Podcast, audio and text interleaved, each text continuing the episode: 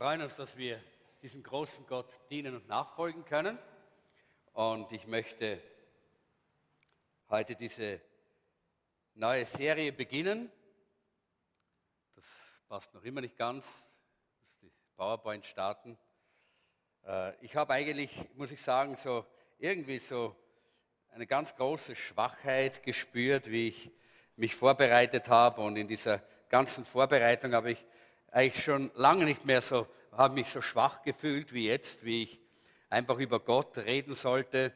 Und ich habe gesagt, Herr, eigentlich wäre es mir lieber, wenn du dich selber vorstellst. Dann brauche ich das nicht tun. Das wäre das Beste, nicht? Der Herr hier reinkommt und sagt, hallo Leute, hier bin ich. Äh, und wenn er selber sagt, wer er ist, was er ist, wie er ist. Äh, aber ich denke, äh, er hat uns ja auch sein Wort gegeben und deshalb wollen wir auch studieren, was er uns gegeben hat und was er uns gezeigt hat. Die Serie, die wir jetzt hier beginnen, heißt, äh, was wir glauben und leben. Ja, und heute ist Teil 1 äh, dran und das heißt Gott, wer ist er? Und ich denke, das ist ein ganz wichtiges Thema.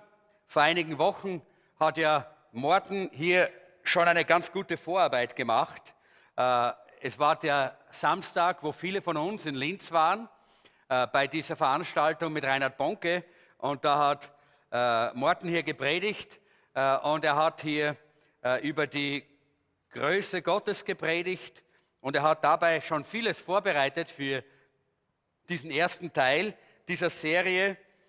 Und wer nicht dabei war, der wird vielleicht das heute nicht als Wiederholung äh, empfinden. Manche, die dabei waren, werden das vielleicht als Wiederholung sehen, was, was wir heute hier miteinander anschauen. Aber wir wollen auch einige weitere und andere Aspekte hier betrachten.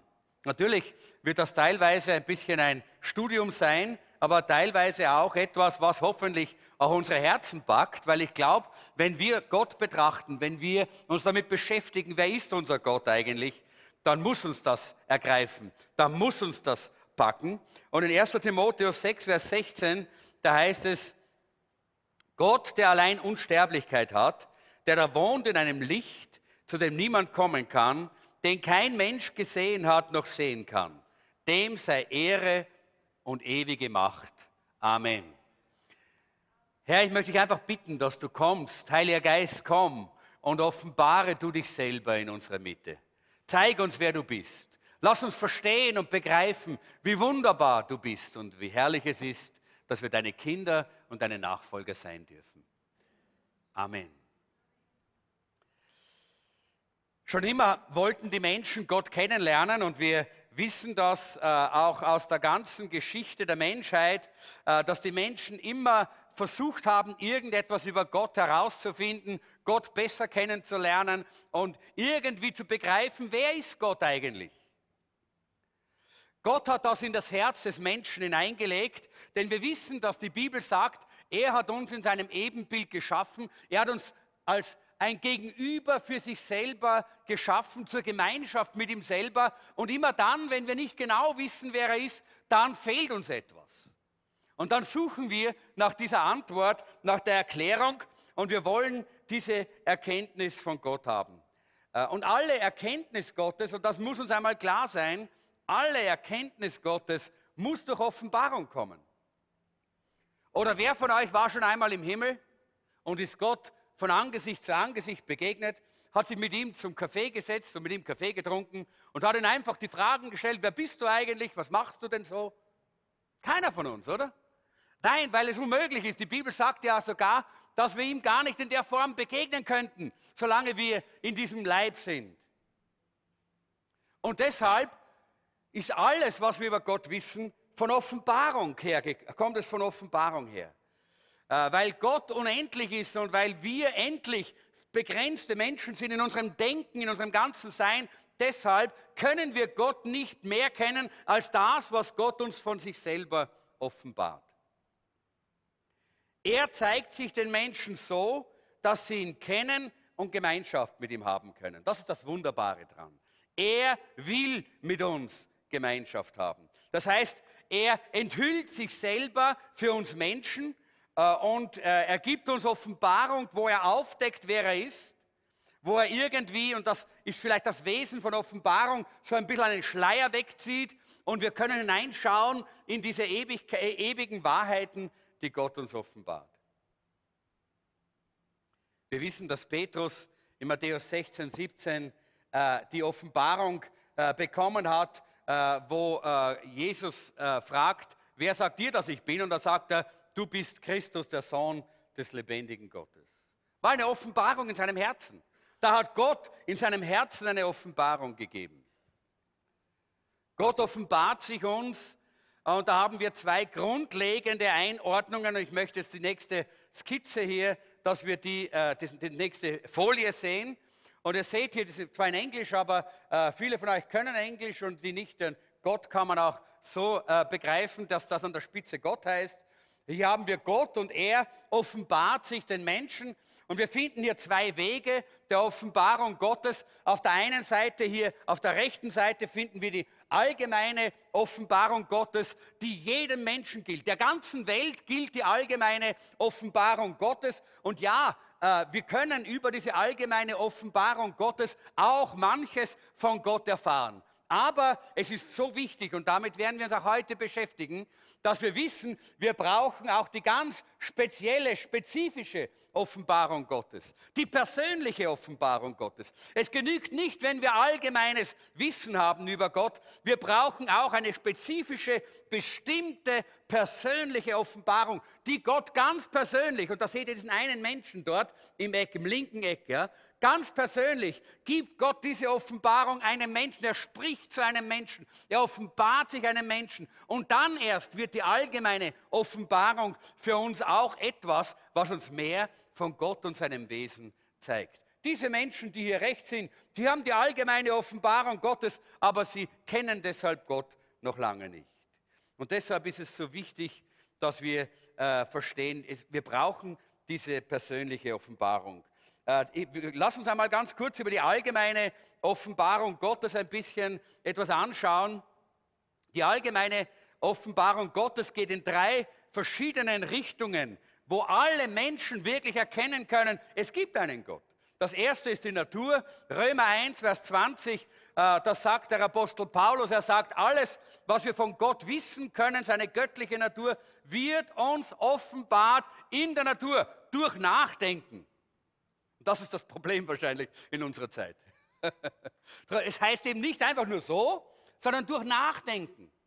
Wenn wir uns Zeit nehmen, wenn wir darüber nachdenken, wenn wir bereit sind, auch da einzutauchen in das, was Gott uns durch diese äh, äh physische Welt, durch die wunderbare Schöpfung kommunizieren möchte. Wir sind am Dienstag nach Gutenstein gefahren, äh, um dort oben die äh, verschiedenen Arbeiten an dem Haus durchs Wassereinbruch und so weiter zu koordinieren. Äh, und wie wir da hinaufgefahren sind, das war so eine herrliche Fahrt. Alles hat, an, hat geblüht. Die Rapsfelder waren gelb und die, äh, die, die, die Blüten äh, waren überall und feines Grün war auf den Bäumen und alles war so wunderschön und man steht da und man schaut das an und man staunt. Wie ist es möglich, dass es so wunderbare Dinge gibt? Und ich habe da auch gesagt, das Wunderbare ist, das, was ich weiß. Aber ich weiß das nur, weil ich diese, äh, diese ganz persönliche Offenbarung äh, Gottes persönlich bekommen habe. Deshalb weiß ich, all das, was hier in der allgemeinen Offenbarung ist, das gilt mir. Wisst ihr, was ich weiß? Wenn ich der einzige Mensch auf dieser Erde wäre, hätte Gott trotzdem all diese herrlichen Dinge gemacht.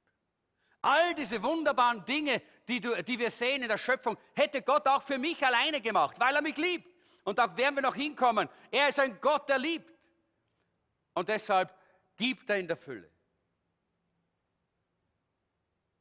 Und in dieser Schönheit der Natur können wir etwas von Gott erkennen. Wenn wir darüber nachdenken, sagt uns die Bibel. Wenn wir uns darauf einlassen, wenn wir darüber nachdenken.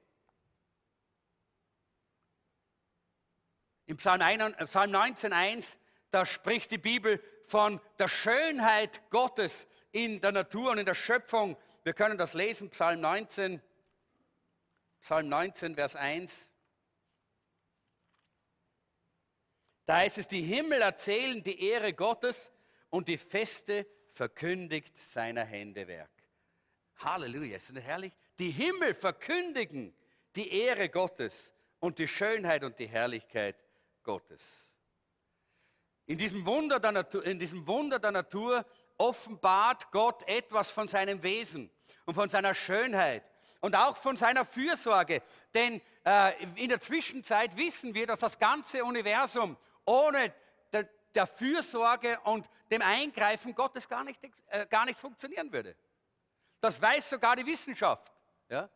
Man hat zwar alle möglichen Theorien über Urknall und, äh, und alles Mögliche, aber äh, man kann sich nicht äh, erklären man weiß gar nicht, wo, wo diese Kräfte herkommen, die diese ganz winzigen, winzigsten Teile des Atoms und, äh, und, und, und der, der Moleküle zusammenhalten, sodass all das, was hier existiert, auch wirklich weiter existieren kann. Wir wissen es. Es ist die Kraft Gottes. Und wenn wir nachdenken in der Natur, können wir erkennen und sehen, dass Gott ein fürsorgender Gott ist. Das zweite ist die Geschichte. Gott wirkt auf bestimmte Ziele in der Geschichte hin. Zum Beispiel das Volk Israel ist so ein Beispiel, aber auch in der Apostelgeschichte 17 können wir lesen, äh, in den Versen 22 bis 31. Ich denke, wir werden das jetzt nicht alles lesen, aber ihr könnt euch das aufschreiben. Apostelgeschichte Kapitel 17, die Verse 22 äh, bis 31, äh, wo hier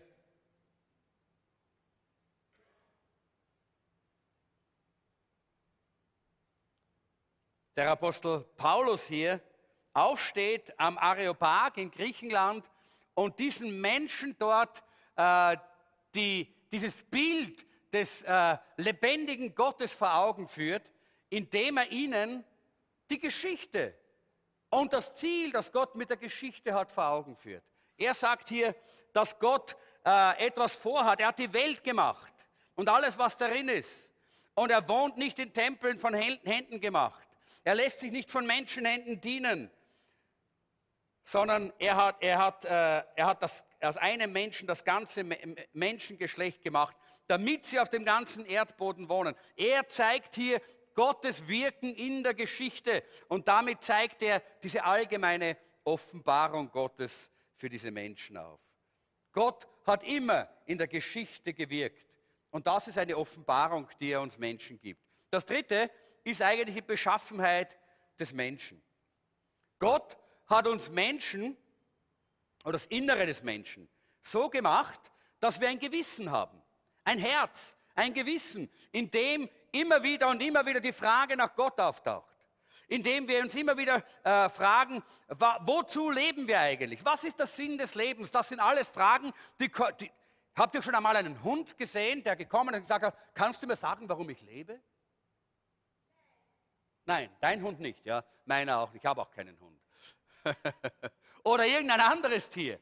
Nein, nur der Mensch hat dieses, hat, hat dieses Wissen, dieses Bewusstsein um seine eigene Existenz. Und diese Frage nach, wozu lebe ich eigentlich, ist nichts anderes als auch die Frage nach, gibt es da einen Gott? Einen Gott, den ich kennenlernen kann.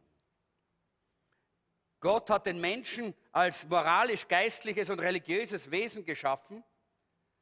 Und deshalb ist auch darin eine Offenbarung, eine, diese allgemeine Offenbarung Gottes auch in unserem Inneren zu finden. Und wir sehen eigentlich hier, dass Gott uns hier diese Offenbarung auf der einen Seite schenkt, aber dass durch die Sünde, und wir wissen ja, dass der Sündenfall den Menschen von Gott getrennt hat, äh, das heißt, die, Sünde hat dem Menschen die Augen verdreht, hat uns, hat uns äh, mehr oder weniger äh, weitsichtig, oder was ist, kurzsichtig oder weitsichtig, jetzt weiß ich nicht, was das Richtige ist, beides wahrscheinlich. Wir sind kurz- und weitsichtig durch die Sünde. Das heißt, wir können weder in der Ferne was sehen, noch in der, in der Nähe was lesen, sondern wir können einfach nicht begreifen, wenn Gott sich offenbart. Das ist der Grund. Und das muss ich sagen, habe ich manchmal nicht verstanden. Obwohl ich weiß aus meiner Vergangenheit, wie ich äh, Jesus noch nicht gekannt habe persönlich, da ist es mir auch so gegangen. Ich kann mich gut erinnern, auch an früher, ich bin oft auf die Berge gegangen, ich war oft äh, irgendwo äh, in der Natur und draußen irgendwo auf, auf, dem, auf einem Berggipfel und habe die Herrlichkeit und die Schönheit gesehen. Aber ist mir nicht eingefallen, dass mich das zu Gott bringt. Sondern ich habe dann angefangen, die Natur zu vergöttern. Und wie viele Menschen gibt es heute, die genau das tun? Sie vergöttern die Natur, statt dass sie in der Natur Gottes Offenbarung sehen und sich von dieser Offenbarung hinführen lassen zu Gott. Warum? Weil die Sünde unsere Augen, unsere inneren Augen verdunkelt hat, sagt die Bibel. Und wir damit nicht wirklich klar und deutlich sehen und erkennen können. Und deshalb ist unser Verständnis äh, geblendet und die allgemeine Offenbarung in der Welt ist ja auch geschädigt, nicht? Wenn wir schauen, die Natur ist ja nicht mehr überall so schön. Warum? Weil sie geschädigt ist durch die Sünde. Weil der Mensch eben in seiner Gier, in seinem äh, Verlangen, alles äh, zu haben und alles äh, äh zu missbrauchen, die Natur auch zerstört. Und das ist auch ein Grund, warum sowohl, sowohl äußerlich durch die, die, durch die Sünde die Offenbarung Gottes hier gestört worden ist, als auch innerlich unser Auge äh, nicht mehr sehen kann. Deshalb die allgemeine Offenbarung, die dient nicht zur Erlösung. Niemand kann erlöst werden, dadurch, dass er erkennt, dass die Natur schön ist. Oder, auch, oder auch, dass sie göttlichen Ursprungs ist, dass Gott die Dinge geschaffen hat. Sondern die, die allgemeine Offenbarung, die dient nur so wie das Gesetz dazu, dass wir, dass wir merken und erkennen, dass wir verloren sind und dass wir Erlösung brauchen. Aber sie offenbart nicht Gottes erlösende Gnade. Und deshalb brauchen wir die spezifische Offenbarung. Weil viele Menschen nur die allgemeine Offenbarung haben, deshalb gibt es sehr viele Irrlehren und falsche Religionen auf dieser Welt. Ich möchte nur ein paar nennen, damit wir ein bisschen was auch verstehen, wenn wir im Gespräch mit anderen Menschen sind.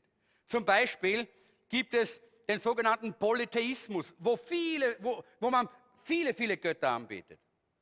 Eine Vielzahl von Göttern, nicht nur einen, äh, sondern man hat alle möglichen Götter. Das sind Naturreligionen. Hinduismus gehört dazu, Buddhismus gehört dazu, die Mormonen gehören da dazu. Ja. Die haben ein ganz anderes Gottesbild als wir, weil sie an eine Vielzahl von Göttern glauben. Nicht an den Gott, so wie er uns in der Bibel entgegenkommt, wie wir ihn als in der Offenbarung äh, seines Wortes kennen. Dann gibt es viele philosophische Richtungen, äh, in denen Gott einfach nur ein philosophischer Begriff ist. Oder dann gibt es auch dann natürlich äh, solche, die sagen, es gibt, äh, äh, es gibt eben, Gott ist alles. Ja? Gott ist überall und Gott ist in allem. Nicht? Der Pantheismus, also Gott ist überall, in, in allem ist Gott und überall ist Gott. Ja? In jedem Baum, in jedem, in jedem Stein. Auch das ist äh, nicht richtig. Das ist nicht das Bild, das uns die Bibel sagt. Aber das kommt, wenn wir nur die allgemeine Offenbarung Gottes haben und wenn wir nicht die persönliche, die spezifische Offenbarung Gottes haben, die er uns geben möchte. Aber, und das ist das Wunderbare, in Sprüche 9, Vers 10 heißt es, die Ehrfurcht oder die Furcht Gottes, die Ehrfurcht vor dem Herrn, ist der Anfang der Weisheit. Gott, den Heiligen zu erkennen, führt zur Einsicht. Halleluja. Da sehen wir, dass Weisheit, ohne dass wir Gott kennen, nicht möglich ist. Es ist nicht möglich, dass wir weise sind oder dass wir Erkenntnis haben, in Erkenntnis wachsen, wenn wir nicht Gott persönlich kennen. Und Johannes Kapitel 17, Vers 3 sagt Jesus, das ist aber das ewige Leben, dass sie dich, der du allein wahrer Gott bist und den du gesandt hast, Jesus Christus, erkennen. Ewiges Leben bedeutet Gott erkennen und ihn kennen. Manche Leute sagen, was ist das ewige Leben? Ewiges Leben bedeutet Gott kennen. Ihn persönlich kennen und kennenzulernen. Und deshalb ist es so wichtig, dass wir wissen, wer Gott ist. Gottes Wunsch ist auch, dass wir ihn kennenlernen. Weißt du das? Gott hat ein Verlangen. Er möchte, dass du ihn kennenlernst, dass du weißt, wer er ist, dass du weißt, wie er ist. Er möchte, dass du ihn kennenlernst. Es ist unser höchstes Ziel, Gott gut zu kennen. In Hosea Kapitel 6, Vers 6 sagt Gott, denn ich habe Lust an der Liebe und nicht am Opfer und an der Erkenntnis Gottes und nicht am Brandopfer. Es geht nicht um religiöse äh, Werke oder um religiöses Tun, sondern es geht darum, Gott zu erkennen. Gott hat ein Verlangen, dass wir ihn kennen. Gott möchte, dass die Menschen ihn kennen. Im, Im Hesekiel, und ich könnte da jetzt das ganze Buch Hesekiel durchgehen, aber ich möchte das jetzt äh, aus Zeitgründen nur ein paar Verse herausnehmen. Wenn wir im Hesekiel äh, äh, das ganze Buch durchlesen würden, dann könnten wir sehen, wie immer wieder und immer wieder und immer wieder Gott sagt, und ihr sollt erfahren, dass ich der Herr bin. Und ihr sollt wissen, dass ich der Herr bin. In Kapitel 6, Vers 7, in Kapitel 6, Vers 10. Ihr werdet erfahren, dass ich der Herr bin. Vers 13, dass ihr erfahren sollt, dass ich der Herr bin. Und im Kapitel 7, dass ihr erfahrt, dass ich der Herr bin, dass ihr wisst, dass ich der Herr bin. Und so können wir Seite um Seite weitergehen im äh, Propheten Hesekiel in dem Buch, im Kapitel 11, Vers 12. Und ihr sollt wissen, dass ich der Herr bin. Gott will, dass wir wissen, wer er ist. Gott will, dass wir, Gott, dass wir ihn kennenlernen. Das ist ihm so ein Anliegen. Und wir können hier so viele Stellen sehen äh, in, der, in der Bibel. Gott versteckt sich nicht. Halleluja, ist das herrlich? Gott versteckt sich nicht irgendwo hinter einem Busch. Er ist nicht so wie der Osterhase hinter einem Busch. Äh, und, wir, und wir gehen herum blind und, und irgendjemand sagt, warm, warm, kalt, heiß, heiß, heiß. Nein, das brauchen wir nicht. Gott offenbart sich uns. Gott will, dass wir ihn kennen. Gott versteckt sich nicht vor uns, sondern er ist da. Heute will Gott, dass du ihn besser kennst am Ende dieses Gottesdienstes, als du ihn vorher gekannt hast. In Sprüche Kapitel 2, die Verse 3 bis 6 lesen wir, ja, wenn du nach Vernunft rufst und seine Stimme nach Einsicht erhebst, wenn du sie suchst wie Silber und nach ihr forscht wie nach Schätzen, dann wirst du die Furcht des Herrn verstehen und die Erkenntnis Gottes finden. Denn der Herr gibt Weisheit und aus seinem Mund kommt Erkenntnis und Einsicht. Halleluja. Wie kannst du Gott kennenlernen? Wenn du ihn suchst, wenn du dir Zeit nimmst, wenn du sein Wort erforscht und studierst, wenn du Zeit nimmst im Gebet und in, äh, in der Begegnung mit Gott, dann wird Gott dir eine ganz spezifische Offenbarung von sich selber geben und du wirst ihn kennenlernen. So ist der erste Punkt und jetzt gehen wir in der, in der PowerPoint auch weiter. Der erste Punkt ist die spezifische Offenbarung Gottes. Das wollen wir mal anschauen. Was ist diese spezifische Offenbarung Gottes? In Kolosser 1, Vers 15 lesen wir, Christus ist das Bild des unsichtbaren Gottes. Er war bereits da, noch bevor Gott irgendetwas erschuf und ist der Erste aller Schöpfung. Es gibt vier verschiedene äh, Punkte in dieser spezifischen Offenbarung. Und du kannst weitergehen mit der PowerPoint. Leider kann man das selber hier nicht machen. Äh, das müssen wir erst lernen, äh, dass das auch geht hier von vorne äh, und zwar das erste, die spezifische Offenbarung ist speziell. Ja? Äh, diese, äh, sie ist speziell für dich und für dich bestimmt. Und das ist wichtig. Ja? Das ist wichtig, dass wir das verstehen. Sie ist auch persönlich und erlösend. Gott hat seine besondere Offenbarung gegeben, damit du erlöst werden kannst.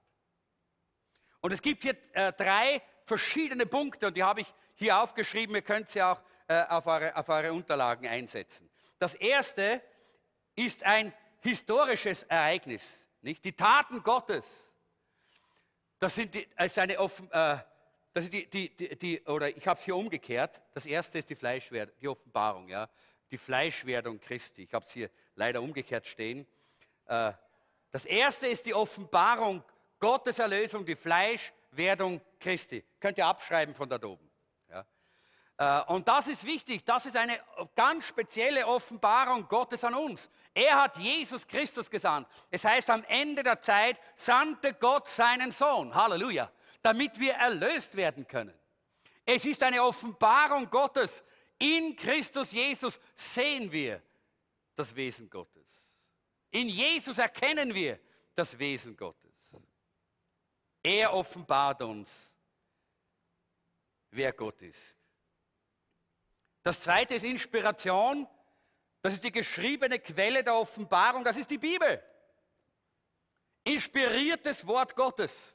Heute habe ich nicht die Zeit, um darüber zu reden, aber wir werden im Herbst uns mit, äh, wie, mit, mit dem Thema, äh, wie kann ich mit der Bibel am besten leben und umgehen, äh, beschäftigen. Und da möchte ich auch über die Inspiration der Bibel lesen, äh, sprechen.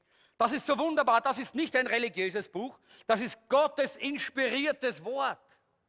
Es ist mehr als ein Buch. Es ist die Kraft des lebendigen Gottes, durch die er sich selber offenbart. Er offenbart sich uns durch sein Wort. Halleluja.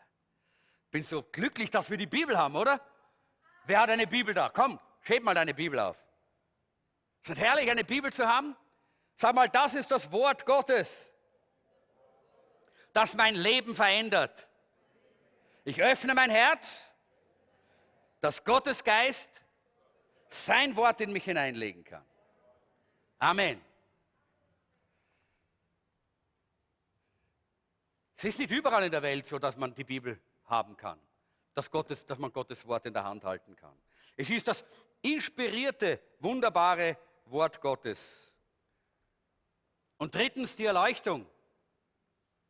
Das ist das Werk des Heiligen Geistes im Gläubigen und in der Gemeinde. Das ist diese ganz persönliche Offenbarung, dieses ganz persönliche Anreden Gottes, wenn er spricht. Und unser Herz ist ganz gewiss, Gott ist da. Das, ist so diese, das sind diese Momente, wenn Gott in unseren Innenraum hereinkommt und wir wissen, uh, der Herr ist da. Gott begegnet mir durch seinen Heiligen Geist und er spricht zu mir. Das ist etwas ganz Wunderbares. Also die Offenbarung, die Inspiration und die Erleuchtung sind die drei verschiedenen Teile der spezifischen Offenbarung, die Gott uns schenkt, wie Gott sich uns offenbaren will, wie er ganz persönlich zu uns redet, damit wir ihn persönlich auch kennenlernen können und ihm begegnen können. Punkt zwei äh, möchte ich einmal sprechen über den dreieinigen Gott. Nächste Folie, genau.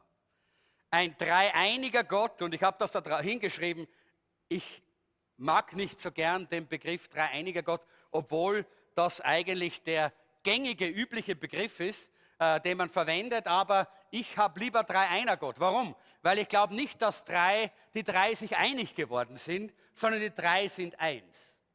Ja? Das dreieiniger Gott, das klingt so wie, die drei sind sich einig geworden. Ja? Nein, nein, nein, sie sind eins. Und um das geht es. Darum ist mir der Begriff Dreieiner Gott eigentlich lieber als dreieiniger Gott, aber man kann Begriffe nicht immer nur einfach so verändern. Lukas Kapitel 3, 22, da heißt es, und der Heilige Geist fuhr hernieder in leiblicher Gestalt auf ihn wie eine Taube, und eine Stimme kam aus dem Himmel und sprach, du bist mein lieber Sohn, an dem ich wohlgefallen habe. Wir finden hier den, den Heiligen Geist. Jesus steht dort bei der Taufe im Wasser, bei Johannes dem Täufer, und der Heilige Geist kommt auf Jesus und die Stimme des Vaters aus dem Himmel ertönt hier und spricht. Wir haben hier den dreieinen Gott, wie er sich offenbart. Johannes Kapitel 14, 26. Aber der Tröster, der Heilige Geist, welchen mein Vater senden wird in meinem Namen, der wird euch alles lehren und euch erinnern an, äh, alles das, das ich euch gesagt habe. Wieder, Jesus spricht hier und er spricht vom Heiligen Geist, von dem Parakletos, von dem Tröster, der kommen wird, den der Vater senden wird. Er spricht vom Heiligen Geist, den der Vater senden wird. Und der alles von, äh, der, der im Namen Jesu kommen wird und uns an alles erinnern wird, was er, was Jesus uns gesagt hat. Sehr oft, wenn man über die Dreieinheit Gottes oder die Dreieinigkeit Gottes spricht, dann schauen einem die Leute so an und sie sagen, kann ich nicht verstehen. Sag, kannst du mir das nicht ein bisschen besser erklären und, und, und wie kann man, ich möchte das ein bisschen besser verstehen. Und es gibt manche Bilder, die man verwenden kann, die aber alle irgendwo schwach sind. Ja? Klarerweise kann man sagen, okay, äh, zum Beispiel jetzt, äh, äh, wenn, wir, wenn wir sagen, äh, Wasser zum Beispiel. Wasser gibt es gasförmig, fest und flüssig. Ja?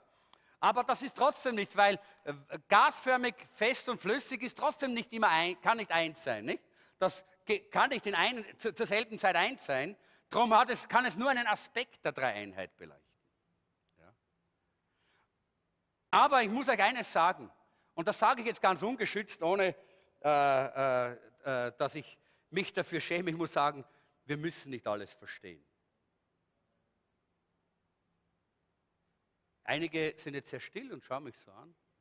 Ja, ich sage es nochmal. Wir müssen nicht alles verstehen. Denn Gott können wir nicht verstehen. Wenn wir Gott verstehen könnten, dann wäre er nicht kleiner als die eineinhalb Kilo graue Gehirnmasse, die da drin ist. Nicht größer, nicht größer. Aber Gott sei Dank ist Gott größer als meine Gehirnmasse. Danke, äh, liebe Sabine, aber ich denke, jetzt äh, können wir vielleicht mal auch die Kommentare ein bisschen einschränken. äh, ich denke, es ist gut, ja, es ist gut, dass wir aktiv sind. Es ist gut, dass wir, es wissen, aber trotzdem, wir wollen einfach auch wirklich äh, hören, was, hören, was hier das Wort sagt. Wir müssen nicht alles verstehen. Wir dürfen uns damit beschäftigen. Aber wir müssen nicht alles verstehen. Wir müssen nur das einfache und unzweideutige Zeugnis des Wortes Gottes annehmen und akzeptieren. Wenn die Bibel sagt, Gott ist einer und drei zur gleichen Zeit. Und da muss uns ganz klar sein, ihr Lieben. Es geht nicht darum, dass es hier drei Götter gibt. Nein, Gott ist einer in drei oder drei in einem. Ich habe ein kleines Diagramm, das vielleicht etwas davon zeigen kann. Ich habe das, glaube ich, drinnen in euren Unterlagen und wir können das auch auf, der, äh, auf, dem, auf dem PowerPoint anschauen. Das ist ein Porträt der Dreieinigkeit und das zeigt, dass Vater, Sohn und Heiliger Geist drei Personen, die die Einheit ausmachen, dieses Dreieck ist die Einheit, ja. Aber und all das ist und das gemeinsam ist Gott, das ist unser Gott. Vater, Sohn und Heiliger Geist. Und da sehen wir, der Vater ist Gott. Ihr seht diese Linie.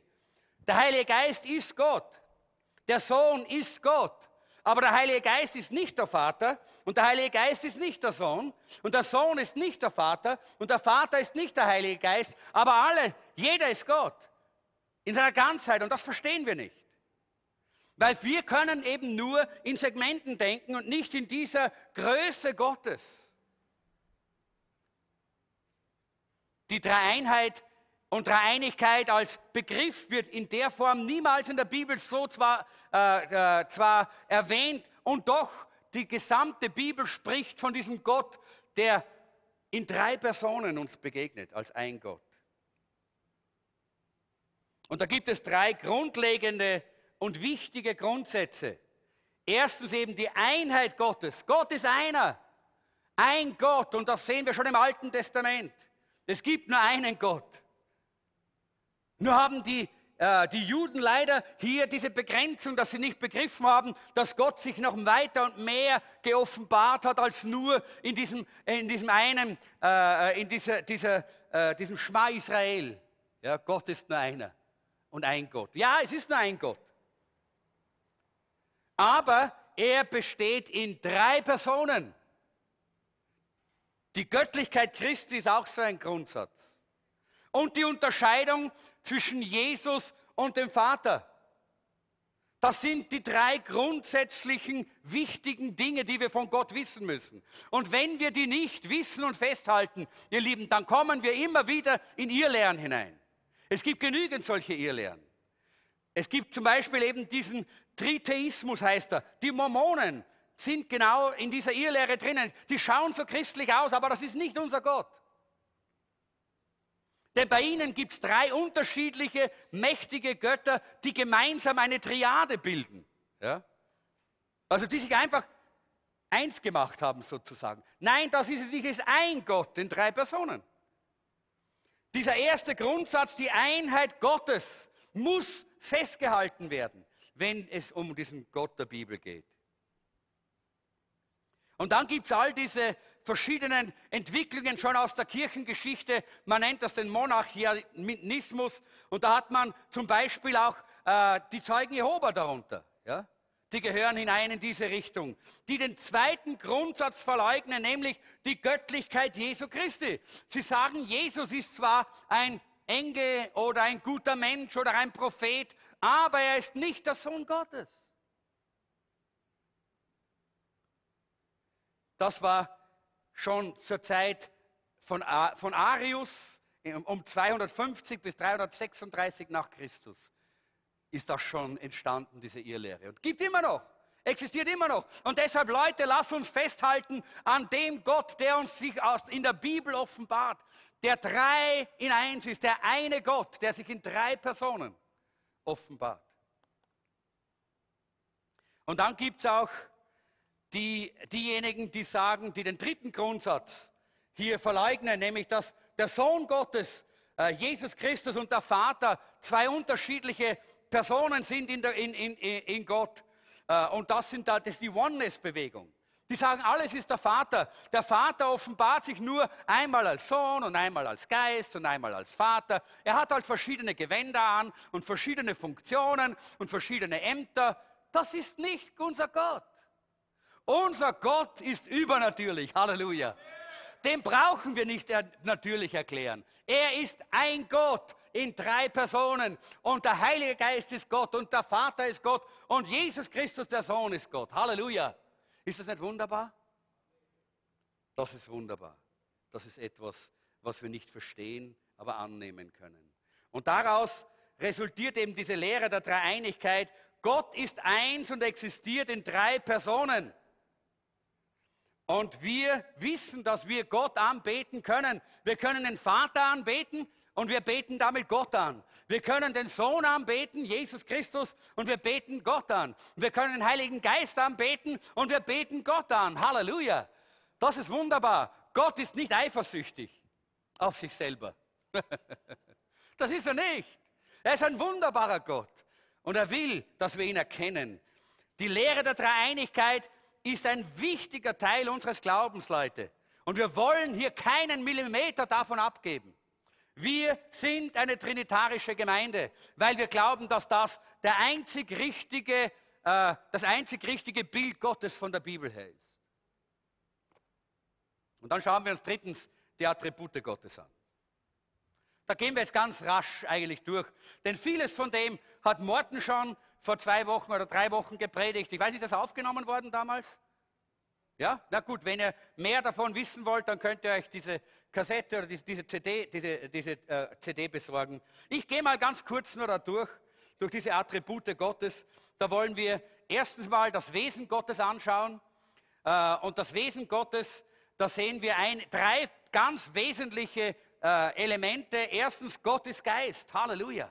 In Johannes 4, Vers 24 heißt es, Gott ist Geist und die ihn anbeten, die müssen ihn im Geist und in der Wahrheit anbeten. Deshalb brauchen wir den Heiligen Geist.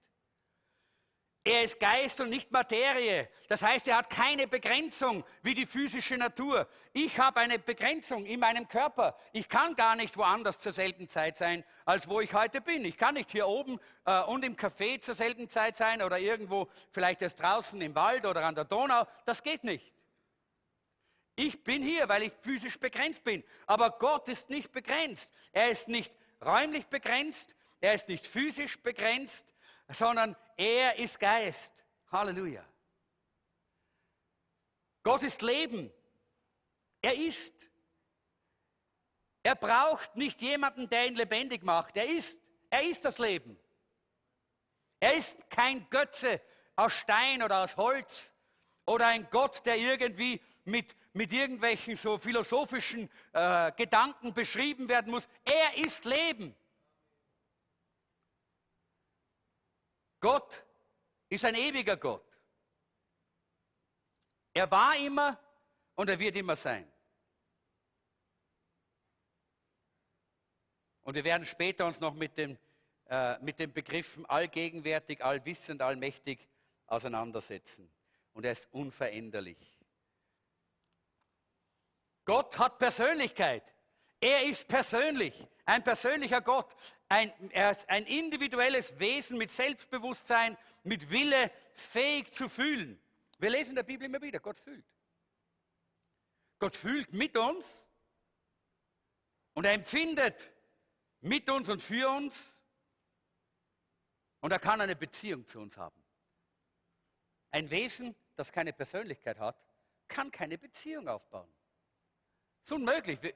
Äh, Beziehung kann man nur unter Persönlichkeiten miteinander bauen. Und in der Bibel wird der Begriff Ich bin, der ich bin, 5000 Mal verwendet. Da offenbart Gott, dass er ein persönlicher Gott ist. Und deshalb muss Gott auch mit Ehrfurcht behandelt werden und nicht wie ein Objekt. Und die Souveränität Gottes ist auch wichtig. Er ist frei in seinen Entscheidungen und er tut von sich aus Dinge, die ihn erfreuen, die seinem Wesen entsprechen, seiner Natur entsprechen. Das Zweite, Gott ist Licht. Das ist der Vater. Gott ist Geist, ist der Heilige Geist. Gott ist Licht, sagt etwas aus über den Vater. In, in 1. Johannes 1, Vers 5 heißt es, Gott ist Licht und in ihm ist keine Finsternis. Licht sagt etwas über Wahrheit. Gott ist integer und echt. Bei Gott gibt es keinen Wandel von Finsternis und Licht, sagt die, sagt die Bibel. Er ist integer und echt. Wir können uns auf ihn verlassen. Gott ist rein. Auch das ist etwas, was äh, mit dem Licht zu tun hat. Gott ist Reinheit und Heiligkeit. Einmal die Heiligkeit seiner Majestät. In 2. Mose 15, 11, da wird äh, dieses Wort Kadosh, Kadosh für heilig verwendet. Das äh, hebräische Wort Kadosh bedeutet getrennt, abgetrennt. Das ist genau dasselbe, wie heilig auch im Neuen äh, Testament immer wieder verwendet wird. Ihr seid heilig heißt, ihr seid abgetrennt. Und zwar abgetrennt von etwas zu etwas. Und Gott ist vollkommen abgetrennt von allem Bösen, von allem Dunklen, von allem, von aller Sünde, von allem Ungerechten, denn er ist heilig, vollkommen heilig. Er ist Kadosh. Er ist rein und heilig. Gott kann die Gegenwart des Bösen einfach nicht dulden. In Jesaja Kapitel 6, Vers 5 lesen wir, äh, wie Jesaja dort im Tempel ist und er sieht dort die Herrlichkeit Gottes auf dem Thron. Und während er dort in der Gegenwart Gottes ist, wird ihm bewusst, wie Sünde auf seinen Lippen ist. Unreine Lippen. Und er weiß, er kann nicht bestehen. Er sagt, oh weh, ich vergehe, ich sterbe. Denn Unreinheit, Sünde kann in der Gegenwart Gottes nicht bestehen. Weil er Kadosh ist, weil er heilig ist, weil er rein ist.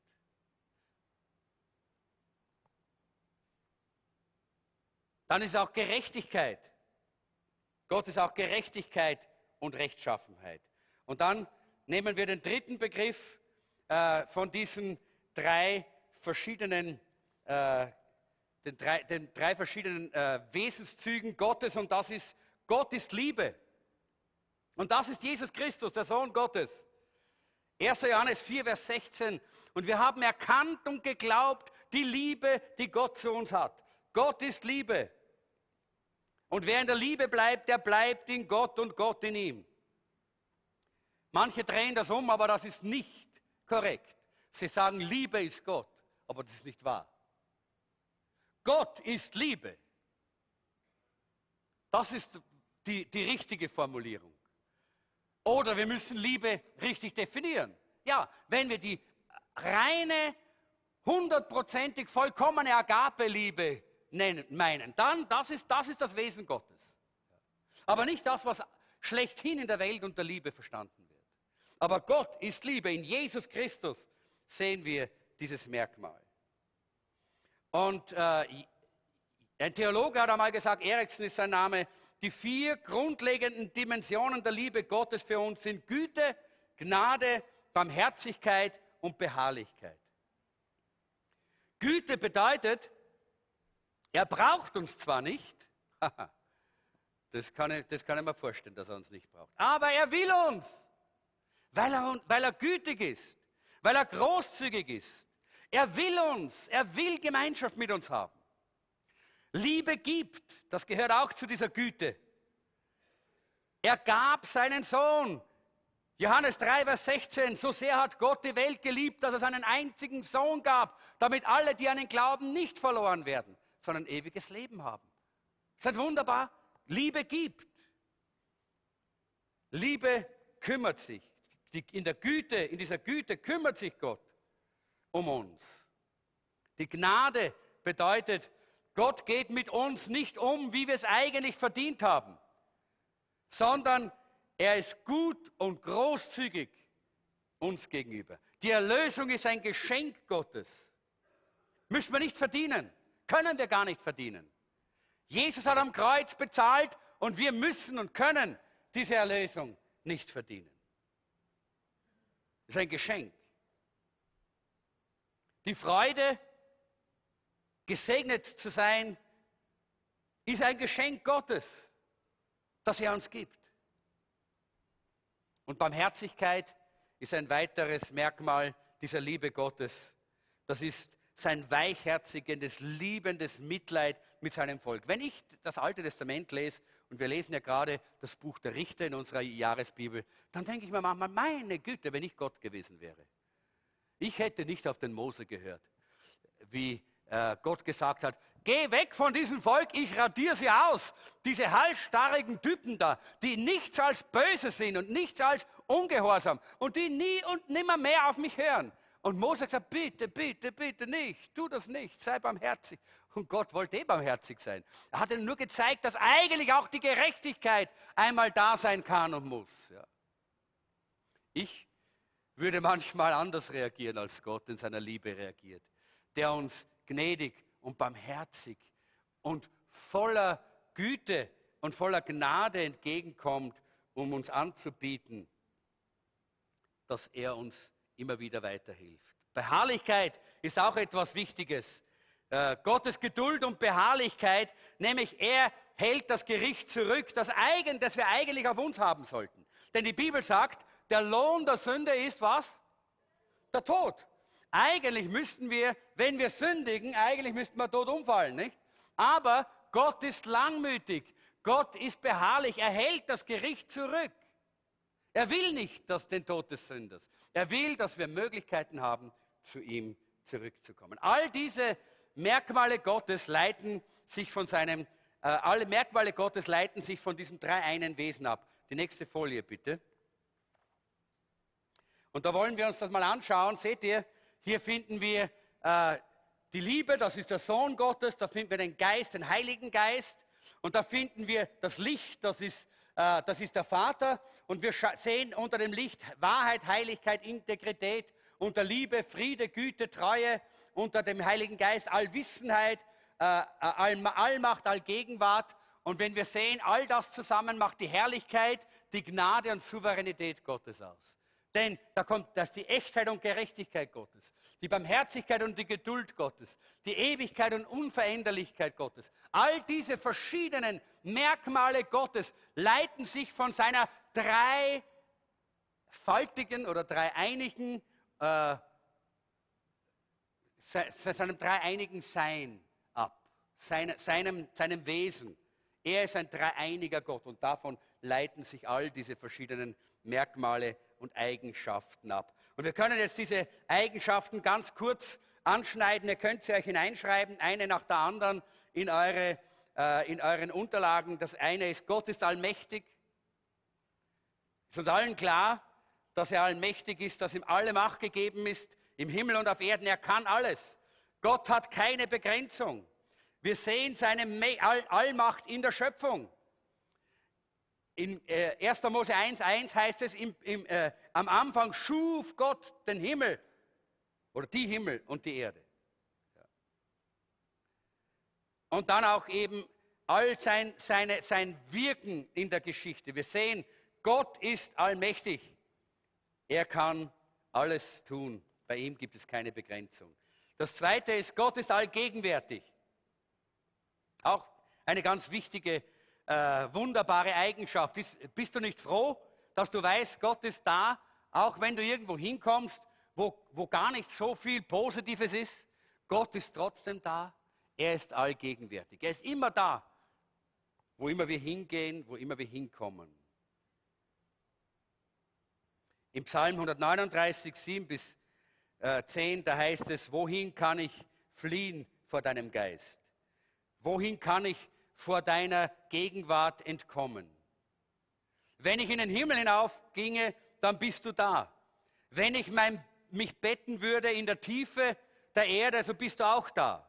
Auch wenn ich aufstehe mit auf den Schwingen der Morgenröte, so bist du doch da. Gott ist immer da. Er ist nicht weit weg von uns. Halleluja. Und drittens, Gott ist allwissend. Gott ist allwissend. Was für eine wunderbare Eigenschaft. Er weiß alles. Im Psalm 147, Vers 5 heißt es, sein, sein Verständnis oder sein Wissen ist unbegrenzt. Unbegrenzt heißt, er weiß alles von dir. Ist das nicht eine, ein wunderbares und herrliches Wissen? Er versteht mich. Er weiß, was viele andere nicht wissen. Weißt du, dass Gott nichts lernen muss? Er weiß einfach alles. Wenn du betest, musst du ihm nicht erst einmal einen Vortrag halten, musst du nicht belehren und sagen, Gott, du weißt jetzt, meine Schwiegermutter ist krank und weißt du, diese Krankheit ist so und so und nur, dass du weißt, die Mediziner sagen das so und du musst ihn nicht belehren. Er weiß das schon. Gott weiß alle Dinge. Wir müssen ihn nicht belehren. Er muss nichts lernen.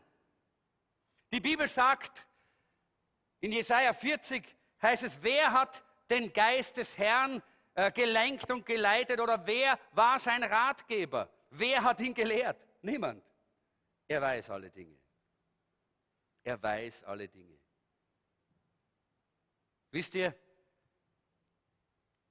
und jetzt muss ich euch etwas sagen, was euch vielleicht schockt. Ich finde das so außergewöhnlich, dass Gott alles über mich weiß und alles über euch weiß und wir sitzen immer noch hier. Ist das nicht herrlich? Was für ein liebender Gott. Er weiß alles von uns. Er kennt jedes Versagen, er kennt jeden falsche, äh, jede, jede, jedes falsche Wort, jede falsche Handlung, jedes, jede, jedes falsche Motiv, alles. Und trotzdem, trotzdem sind wir noch hier, weil er uns liebt. Er weiß alles. Wir müssen ihm gar nichts sagen. Und da kommt mal gleich eine ganz wichtige Wahrheit. Du kannst ihm nichts verschweigen. Er weiß es sowieso. Na, vielleicht denkst du, naja, aber wenn ich es nicht laut ausspreche, vielleicht. Er kennt deine Gedanken von ferne, sagt Gott. Die Bibel sagt, Gott kennt deine Gedanken von ferne. Er weiß genau, was in dir vor sich geht. Und das ist etwas, was uns dankbar macht und was uns auf der anderen Seite natürlich auch eine Verantwortung darstellt. Nichts, aber auch schon gar nichts ist vor Gott verborgen. Er weiß alles über deinen Körper, weißt du das? Er weiß sogar, wie viele Haare du auf dem Kopf hast. Bei manchen ist das nicht so schwierig, aber bei den anderen vielleicht schon. Aber er weiß es. Und du sagst dir, na, hat Gott so viel Zeit, dass er, dass er sich hinstellen kann und meine Haare ständig zählen, damit er weiß, wie, nein, er muss nicht zählen, er weiß es. Gott muss nicht eine Liste führen über jedes Haar, das dir ausfällt. Er weiß es. Er weiß alle Dinge. Das bedeutet das. Und ich finde das fantastisch, dass mein Gott alles weiß. Und wisst ihr, da denke ich jetzt äh, an, an, eine Begebenheit im Neuen Testament, äh, und zwar in Johannes Kapitel 21, glaube ich, ist es, wo Jesus dort dem Petrus begegnet am, äh, äh und den Jüngern dort am, äh, am, am See Galiläa. Und, er, äh, und da haben sie diesen Fischzug gemacht. diesen gewaltigen Fischzug, ja. Und dann sagt Petrus, oh, es ist der Herr. Und er schwimmt hinaus und dort ist Jesus und er hat schon Frühstück bereitet, gell? Alles ist fertig. Und während sie dort beim Frühstücken sind, dann fragt Jesus, dann fragt Jesus Petrus und sagt, Petrus, liebst du mich? Und Petrus sagt, ja Herr, ich liebe dich. Und dann fragt, fragt äh, Jesus nochmal, Petrus, liebst du mich? Und Petrus sagt, ja Herr, ich liebe dich. Und noch einmal fragt Jesus, Petrus, hast du mich wirklich lieb?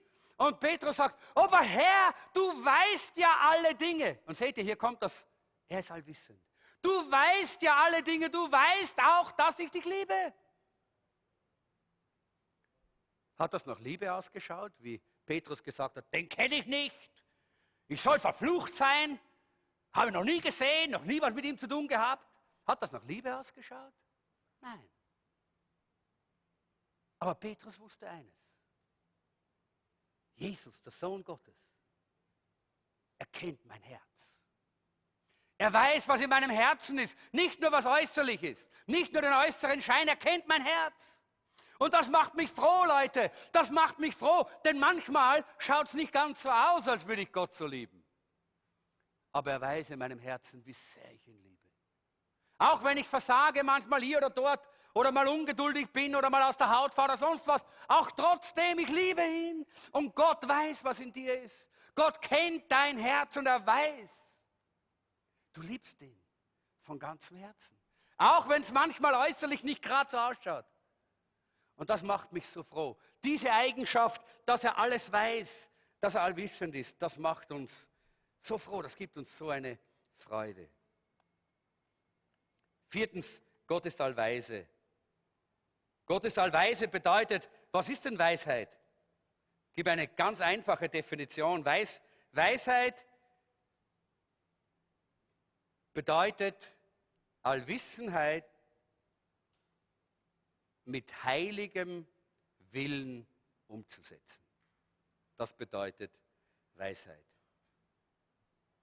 Das bedeutet, jemand, der alles weiß, handelt aber mit einem heiligen, reinen Willen. Und deshalb ist Gott absolut weise.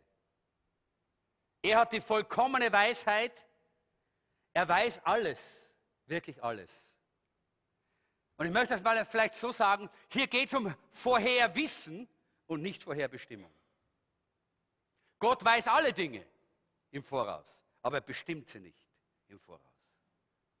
Sonst wären wir Marionetten und nicht frei, Menschen mit freiem Willen, das Gegenüber von Gottes Liebe darstellen. Und Gottes Weisheit ist so eingerichtet, dass laut Epheser Kapitel 1, Vers 11 an uns, an seinen, an seinen Kindern und an der Gemeinde seine Herrlichkeit sichtbar wird. Dass die Menschen das Wesen Gottes an uns sehen können. Verstehe ich zwar nicht, weil wir so begrenzt sind, weil wir so schwach sind. Aber Gott in seiner ungeheuren Weisheit hat nicht nur das, die Allwissenheit, hat nicht nur die Allmacht, sondern er hat auch diese Allweisheit. Das heißt, er ist so weise, dass er uns gebrauchen kann, um seine Herrlichkeit und sein Wesen in dieser Welt zu offenbaren. Dann natürlich wir, äh, gehen wir ein paar äh, Schritte schneller weiter. Fünftens, Gott ist heilig. Könnt ihr auch aufschreiben, Gott ist heilig. Sechstens, Gott ist gerecht. Heilig, gerecht.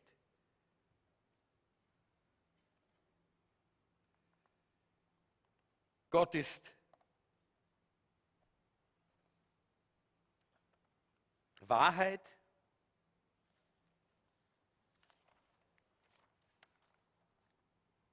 Auch das ist eine wichtige, sehr wichtig. Gott ist Wahrheit. Gott ist Liebe, haben wir schon gesehen. Aber auch noch ein ganz, ganz wichtiger Punkt vielleicht ist, Gott ist ein Gott des Bundes.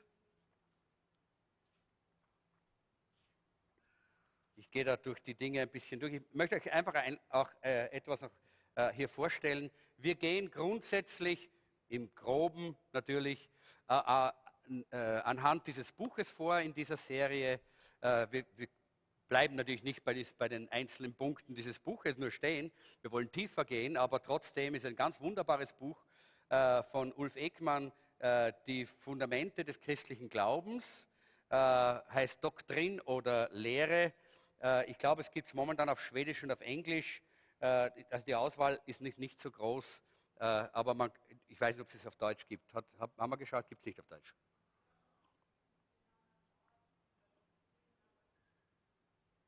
Aber wenn jemand Englisch lesen kann und Interesse hat, bitte besorgt euch dieses Buch. Geht ein bisschen tiefer, denn hier bleibt immer so wenig Zeit. Äh, 60 Minuten ist, ist fast, sind im Flug vergangen und wir sind gerade so ein bisschen, haben gerade die Dinge gerade nur so gestreift. Äh, Gott ist ein Gott des Bundes und da möchte ich schauen, dass wir ein bisschen noch ein paar Minuten stehen bleiben, weil es sehr wichtig ist. Äh, denn äh, für Gott sind, sind, ist ein Bund etwas ganz Wichtiges. Die Bibel zeigt uns immer wieder, Gott ist nicht ein Gott von Verträgen, sondern ein Gott vom Bund. Das sind zwei verschiedene Dinge. Verträge kann man abschließen und die kann man brechen. Und dann bezahlt man irgendwo eine Penale oder Penalte oder irgendwas, ja, Penale, und dann ist man wieder draußen. Verträge kann man auf Zeit abschließen. Einen Bund schließt man unbegrenzt. Für einen Bund muss man auch etwas einbringen, zum Beispiel Ehe. Wir glauben nicht an einen Ehevertrag. Nein, wir glauben an einen Ehebund. Das ist ein Unterschied. Und der Ehebund bedeutet, dass Mann und Frau sich entscheiden, dass sie miteinander ein Leben eingehen, sich gegenseitig ihr Leben schenken und gemeinsam diesen Weg des Lebens gehen, verbunden. Beim Bund, da heißt es nicht, lass uns einen Vertrag machen, wie viel bringst du, wie viel bringst du, naja, diskutieren wir noch ein bisschen, feilschen wir noch ein bisschen und wenn es passt, dann unterschreiben wir beide. Ja, nein, das ist ein Vertrag. Aber beim Bund heißt das, ich gebe 100 Prozent und der andere gibt 100 Prozent. Und Gott ist ein Gott des Bundes. Gott gibt sich selber hundertprozentig, wenn wir bereit sind, in diesen Bund hineinzugehen, um uns hundertprozentig Gott zu übergeben. Gott gibt uns nicht ein bisschen was von ihm, sondern Gott gibt uns alles. Aber er will auch von uns alles haben, weil wir in einen Bund einsteigen und nicht äh, in einen Vertrag mit Gott. Wir machen nicht einen Vertrag, ich werde schön religiös sein, so und so viel Opfer geben, äh, jedes Wochenende in den Gottesdienst gehen und dann möchte ich gern, dass du mich in den Himmel bringst. Gell? Das wäre ein Vertrag. Nein, wir machen einen Bund, einen Lebensbund. Ja? Ein Lebensbund, der garantiert, dass das, was der Bundespartner versprochen und zugesagt hat, auch wirklich geschieht. Und Gott hat seinen Bund bereits am Kreuz von Golgatha mit seinem Leben bekräftigt. Dieser Bund ist besiegelt, dieser Bund ist, äh, ist mit, mit dem Siegel Gottes und mit dem Blut Jesu Christi ist dieser Bund bekräftigt. Und deshalb wissen wir, dass all das, was er gesagt hat, alles auch eintreffen wird. Und dann könnten wir jetzt schauen, wer, wer ist Gott, wenn er diesen Bund mit uns schließen möchte. Er ist äh, der Gott, der, uns, der, der, der für alles in unserem Leben sorgt. Er ist El Elion, der große Gott. Der, er ist El Shaddai, der Gott, der uns, der uns äh, und es gibt so viele Namen Gottes in der Bibel. Der Gott, der uns versorgt. Er ist äh, El Elion, der höchste Gott, dem alles untertan ist.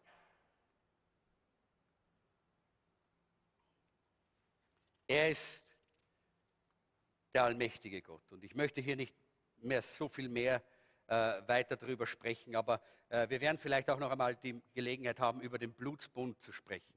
Gott hat einen, einen Bund im Blut Jesu Christi mit uns geschlossen. Wenn du Ja gesagt hast zu Jesus, dann hat er einen Blutsbund geschlossen mit dir. Kennen ja alle diese, diese Filme, nicht? Und diese, äh, diese äh, Teenager-Geschichten, nicht? Wo die, diese Blutsbrüderschaft, nicht? Wo der Indianer der, und der Old Shatterhand, Old Shatterhand gibt es ja vielleicht nicht mehr, das war in meiner Zeit, gell? der Karl May, nicht? Wo, wo der, der, der, der, äh, der Cowboy oder der, der, der, der Weiße und, und, und, der, und der Indianer sich einritzen und dann machen sie einen Blutsbund. Das heißt, sie mischen das Blut und sagen, wir sind ein Blut, wir gehören zusammen, wir sind eine Familie. Und genau das ist, was die Bibel sagt, was geschieht, wenn wir zu Jesus Christus kommen. Wenn wir ihn in unser Leben aufnehmen, wenn wir Gott in unser Leben hineinlassen, dann schließt er einen Blutbund mit uns. Er will, dass unser Blut und sein Blut eins ist. Versteht ihr? Wir werden durch das Blut Jesu bekommen wir eine neue Natur. Ja? Seine Natur, die göttliche Natur ist in uns, sobald wir diesen Blutsbund eingehen. Und Nummer 10, und damit ist, bin ich beim letzten Punkt, Gott ist ein Schöpfergott Himmels und der Erde. Er hat alles geschaffen, was geschaffen ist. Er ist nicht nur unser Vater, unser Hirte, unser Versorger, unser Freund, unser Bruder. All das sehen wir in der Bibel. Sondern er ist auch der Schöpfer Himmels und der Erde. Er spricht und es steht da. Und das, was Gott getan hat, als er Himmel und Erde geschaffen hat, das kann er immer noch. Er kann heute noch kreative Wunder tun. Und wir sind so dankbar, dass das geschehen kann. Auch bei Heilungen können kreative Heilungen geschehen.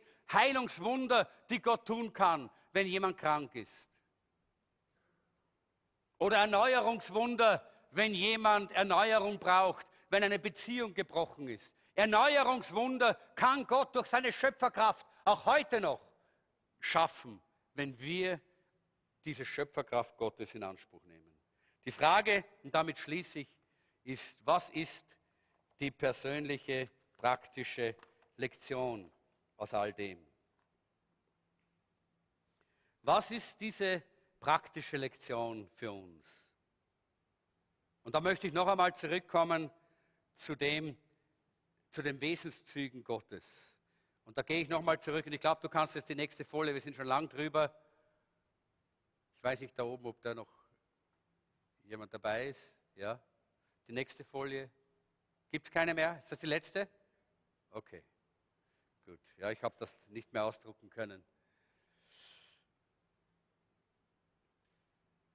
Die Frage ist, was hilft uns das persönlich in unserem Leben? Was bringt uns das? Und ich glaube, dass es sehr wichtig ist, wenn wir einmal diejenigen, die Jesus Christus kennen, die Gott persönlich kennen, die Christen sind. Für uns, glaube ich, bedeutet das, dass wir einen Gott haben, den wir nicht nur kennen können, sondern der uns auch kennt. Von dem wir wissen, dass all die verschiedenen Attribute, äh, die wir hier sehen, die, äh, die, die äh, zu Gott gehören, auch in unserem Leben mehr und mehr und mehr Gestalt gewinnen können. Gott hat uns geschaffen in seinem Ebenbild. Und die Sünde hat das Ebenbild zerstört. Aber wenn wir von neuem geboren werden, dann heißt das, dass wir wieder, dass wir wieder diese neue Natur haben und dass all das, dieses ganze wunderbare göttliche Wesen in unserem Leben wieder auf, äh, äh auferleben kann, auferstehen kann, wieder hier in unserem Leben sichtbar werden kann. Das ist der Weg der Heiligung sagt die Bibel. Das ist der Weg und der Prozess, der passiert, wenn wir in der Gemeinschaft mit Gott leben. Denn die Bibel sagt, wenn wir ihn sehen, so wie er ist, dann werden wir verwandelt in sein Ebenbild. Äh, Im Korinther, 2. Korinther Kapitel 4 lesen wir das. Und deshalb fordert uns der Apostel Paulus immer wieder heraus. Und er sagt, lasst uns aufsehen auf ihn. Lasst uns ihn anschauen. Lass uns uns mit Gott beschäftigen. Das ist keine Sache, die automatisch in unserem Leben passiert. Das ist keine religiöse Sache. Und ich möchte das gleich auch denen sagen, die heute hier sind und vielleicht kennst du Gott nicht persönlich. Es hat keinen Sinn, Gott was vorzumachen. Es hat keinen Sinn, ein religiöses Spiel zu spielen. Gott weiß sowieso, was in dir ist. Gott kennt deine Gedanken. Gott weiß genau, wie du fühlst. Gott kennt alle deine Pläne, alles, was in deinem Leben vor sich geht. Weißt du, alles, was du tust, sieht er. Alles, was du, was du redest, hört er. Alles, was du denkst, weiß er. Also mach ihm nichts vor. Sondern sag, Gott, ich möchte dich kennenlernen. Damit ich erleben kann, wie wunderbar das ist, dass du mich kennst. Das ist kein, das ist kein Schrecken für mich. Für mich ist das keine äh, Gott läuft nicht herum und, und möchte, äh, so als, als Kontrolle und schaut immer ständig, hm, hm, ah, jetzt tut er das, ah, jetzt tut er das. Nein, nein, Gott, das ist nicht Gottes, Gottes Wesen sondern Gott weiß alle Dinge und er weiß auch, was wir für Nöte haben. Und er weiß auch, in welche Probleme wir uns hinein, äh, hineinmanövrieren, mit unserem Eigenwillen, mit unseren eigenen Wünschen, mit unseren eigenen Vorstellungen, mit unserer Sünde. Er weiß das und deshalb weiß er es nicht nur, sondern er bietet uns auch immer in seiner Barmherzigkeit und in seiner Gnade bietet er uns die spezielle Offenbarung in Jesus Christus an. Und das wird nächsten Samstag das Thema sein. Jesus an der ersten Stelle.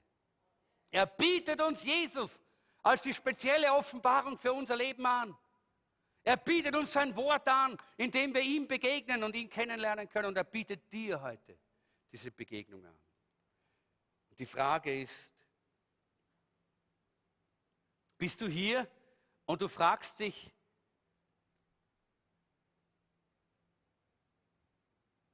denkt wirklich jemand an mich? Ist wirklich jemand interessiert an meinen Problemen und Schwierigkeiten?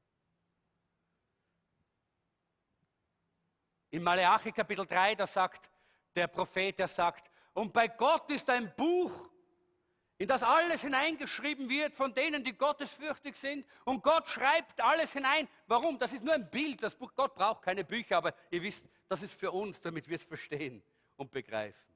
Gott weiß, wo du bist. Gott kennt deine Probleme. Gott kennt deine Sorgen. Gott kennt deine Nöte. Gott weiß, wer du bist, auch wenn du keine laute Stimme hast, auch wenn du keine großen, wahnsinnig tollen Werke und Dinge getan hast, sodass alle irgendwo dich, äh, dir applaudieren oder du in, in der Zeitung dein Bild in der Zeitung hast. Trotzdem kennt Gott dich. Halleluja. Ist das wunderbar? Das macht mich so froh. Ich muss nicht ein Promi sein, damit Gott mich kennt. Er kennt mich. Damit Gott an mich denkt. Er denkt gerade jetzt an mich. Damit Gott sich um mich sorgt. Er sorgt sich gerade jetzt um mich. Das ist das Wesen Gottes. Halleluja. Ist das herrlich? Das ist das Wesen der Liebe. Das ist das Wesen des Lichts und des Geistes. Das ist unser Gott, der dreieinige Gott. Der dreieine Gott, der in Vater, Sohn und Heiliger Geist uns begegnet. Er weiß, wo du bist. Er weiß, wer du bist. Er weiß, wie du es hast. Und er will in seiner Liebe dir helfen, dir begegnen. Er streckt seine Hände aus, indem er sich dir offenbart. Und ich glaube, dass heute an diesem Abend der Heilige Geist hier ist, um sich dir zu offenbaren.